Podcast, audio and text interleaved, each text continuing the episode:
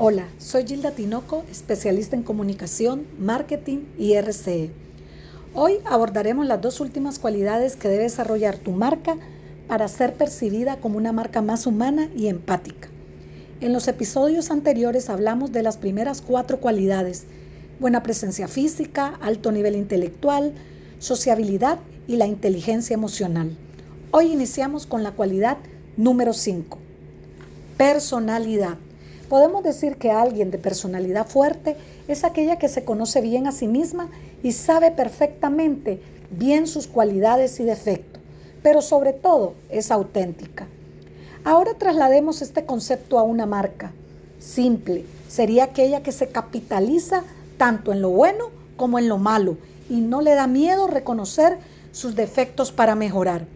Un buen ejemplo sería Dominos, cuando aceptó públicamente que sus pizzas no eran muy ricas y compartió las valoraciones recibidas en encuestas realizadas a sus consumidores.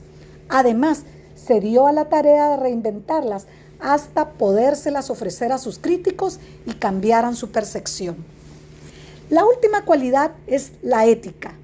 Ser una persona ética es tener valores positivos, es ser una persona íntegra en toda la extensión de la palabra Significa ser una persona coherente, donde lo que dices, haces y piensas está alineado. En una marca serías exactamente igual. Una marca ética es aquella que se guía por principios antes de utilidades y distingue lo que está bien de lo que está mal. Cumple sus compromisos aunque los clientes no estén pendientes de ellos. La marca Everline creo que es la más icónica, pues innovó con su eslogan Transparencia Radical. Como un libro abierto se dirigió hacia sus consumidores, dejándoles saber cuánto le costaban sus materiales, cuánto pagan por hora y hasta cuánto ganan en cada prenda.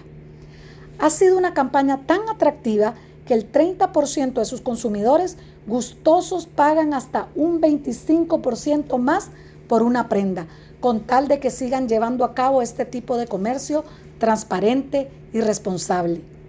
Gracias por escucharme. Espero que haya sido de mucho provecho para ustedes este tema. Y recuerden, si tienen alguna consulta, escríbanme. Será un placer ayudarles.